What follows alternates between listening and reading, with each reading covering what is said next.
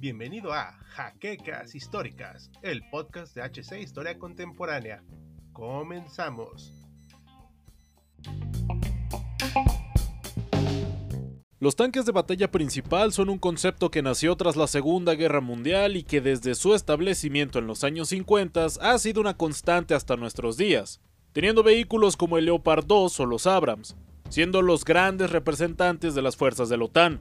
Pero cuando hablamos de historia militar contemporánea, existe otro concepto de la posguerra que se usa hasta el día de hoy, y desde luego nos referimos a los vehículos de combate de infantería. Tras las experiencias vividas en la Segunda Guerra del Golfo, donde los grandes y visibles M1 Abrams fueron cazados por las guerrillas iraquíes cuando se acercaban a las grandes ciudades, cambió la percepción del uso de blindados, por lo que los países que estaban en proceso de formación de crear o renovar su equipamiento militar voltearon a ver a los vehículos de combate de infantería,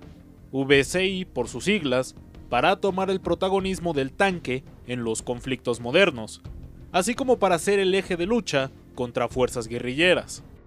Uno de los VCI que se encuentra vigente a día de hoy es el francés ERC-90 Lynx, o Saige, un blindado de 6 ruedas que destaca por su maniobrabilidad y sobre todo por ser más barato que los costosos Leopard 2 o cualquier tanque de su categoría, que tiene una mejor maniobrabilidad, es más pequeño y que en las condiciones necesarias puede mostrar incluso un mejor desempeño que un May Battle Tank o MBT por sus siglas en inglés. Y hoy, en Actum Panzer, vamos a explorar este vehículo. Pero antes de iniciar les recordamos que si disfrutan de nuestro contenido y quieren apoyarlo, los invitamos a que dejen su like, se suscriban al canal, activen la campana para estar al pendiente de todos nuestros videos, pero sobre todo, compartan este material si quieren seguir viendo más del mismo. Y sin nada más que añadir, comencemos.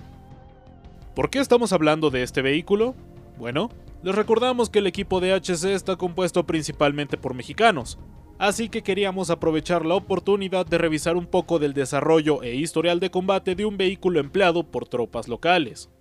Por lo que cabe resaltar que bastantes partes de este análisis se centrarán en las experiencias vividas del ejército mexicano una vez que este vehículo llegó a este lado del Atlántico. Fue en el año de 1970 cuando se anunció un concurso convocado por el ejército francés para la realización de un vehículo de reconocimiento, el cual fue disputado entre las empresas Renault y Panhard, ganado por el primero. Pero el diseño de la segunda empresa mencionada fue tomado como la base para iniciar la venta hacia países del tercer mundo de blindados ligeros que fueran capaces de hacerle frente a los principales blindados soviéticos como los T-55 o los T-72, que a mediados de los 70 tenían una importante presencia internacional. El modelo original del vehículo hacía uso de un cañón de 90 milímetros, además de que tenía montada una ametralladora coaxial de 7.62 milímetros y dos lanzadores de granadas de humo. Su blindaje máximo era de 10 milímetros de acero, el cual ofrece protección para armas pequeñas y metralla, que tanto para el momento de su producción como para los estándares contemporáneos es poco. Sin embargo, la decisión de darle un blindaje ligero le permitió tener una mejor relación peso-potencia.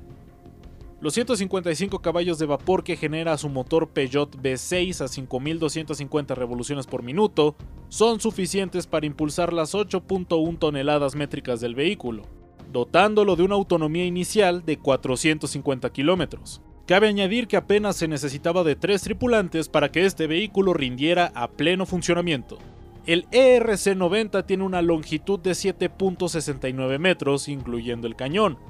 un ancho de 2.49 metros y una altura de 2.25. Su velocidad punta es de 95 km por hora,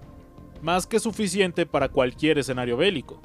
Una capacidad de combustible de 242 litros y además es capaz de atravesar trincheras de hasta 1.1 metros de longitud, así como ser también un vehículo anfibio pues cuenta con dos propulsores de hélice en la parte trasera de su casco, permitiendo una mayor versatilidad. También es capaz de remolcar cargas de hasta 3.500 kilogramos. Respecto a su munición, es capaz de almacenar 21 proyectiles con uno en el cañón, así como 2.000 rondas para su ametralladora coaxial. Con el paso de los años, los modelos franceses incrementaron al doble de su capacidad de almacenamiento para su arma principal,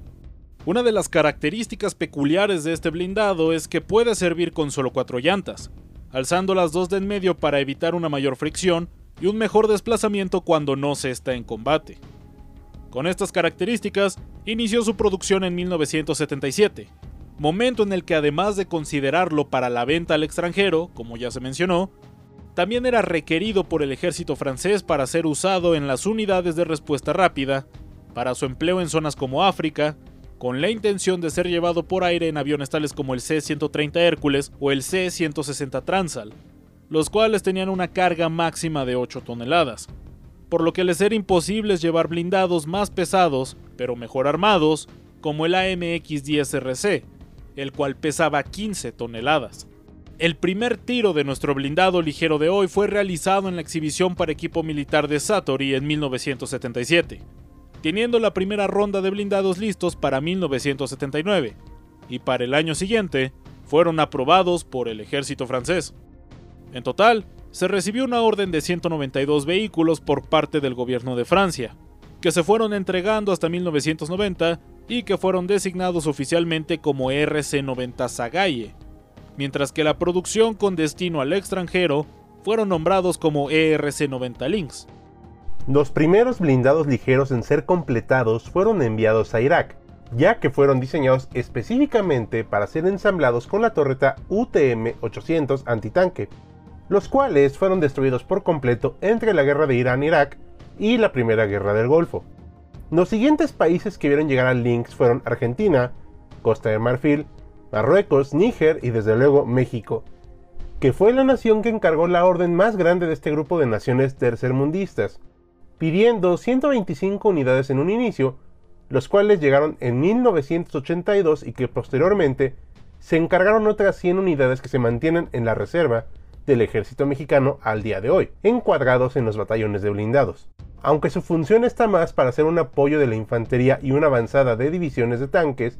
pues México no cuenta con este estilo de vehículo, un tema que abordaremos más adelante. Respecto al caso argentino, cabe señalar que se usaron para patrullar su enorme frontera con Chile, que en la década de 1980 mantenía una relación tensa con su vecino además de que ambos estaban bajo fuertes dictaduras militares. México, por otra parte, requirió de un vehículo con estas características por la orografía tan accidentada del país, así como para poder acceder fácilmente a zonas remotas donde, en esos años, aún había focos guerrilleros en combate o resistencia, siendo uno de los puntos de quiebre lo sucedido en 1994 con el lanzamiento zapatista,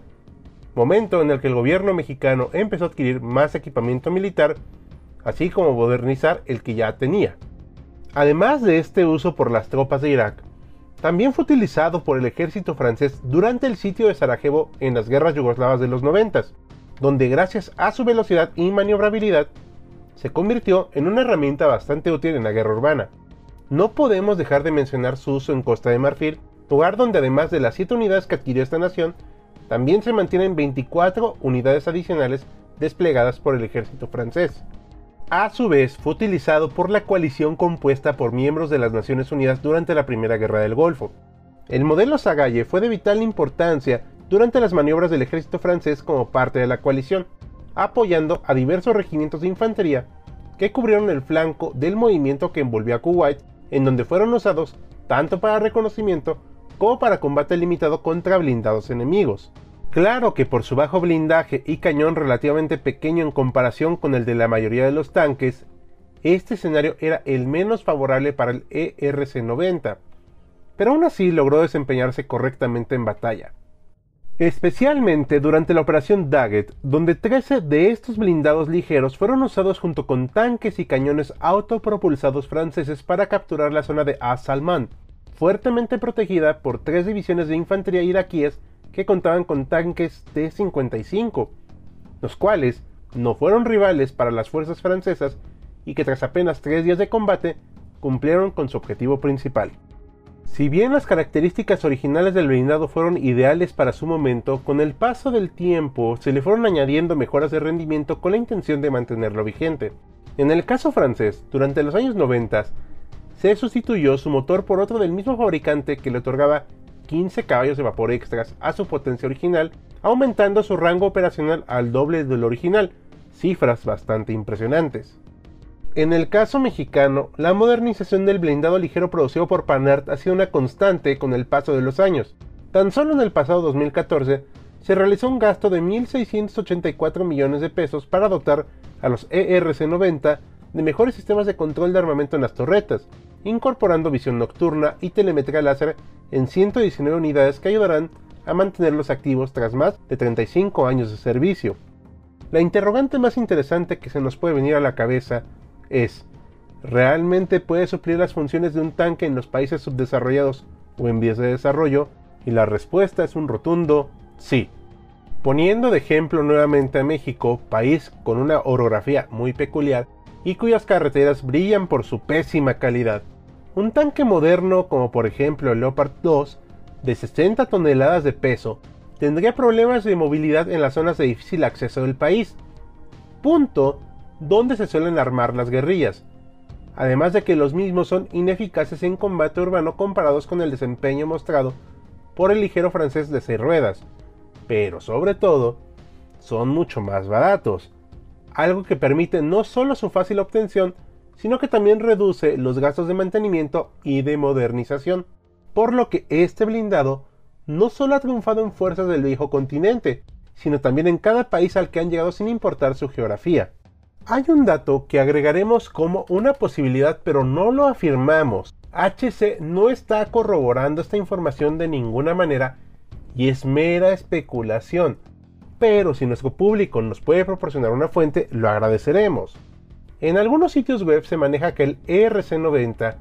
fue utilizado durante el levantamiento zapatista en 1994 en modo de combate. Si bien sabemos que fue un conflicto muy duro y con gran número de bajas, no hallamos nada que nos dé certeza al respecto de este blindado, pero de antemano agradecemos si alguien conoce más información al respecto. Y así llegamos al final de nuestro video de hoy. Esperamos hayan disfrutado este paseo por todo lo que conforma al ERC90. Nosotros somos Lander y HAL despidiéndonos. Y les recordamos que nuestras fuentes están en la descripción y si quieren ver más de Actum Panzer, no olviden apoyarnos como ya saben hacerlo. Nos vemos a bordo del próximo blindado.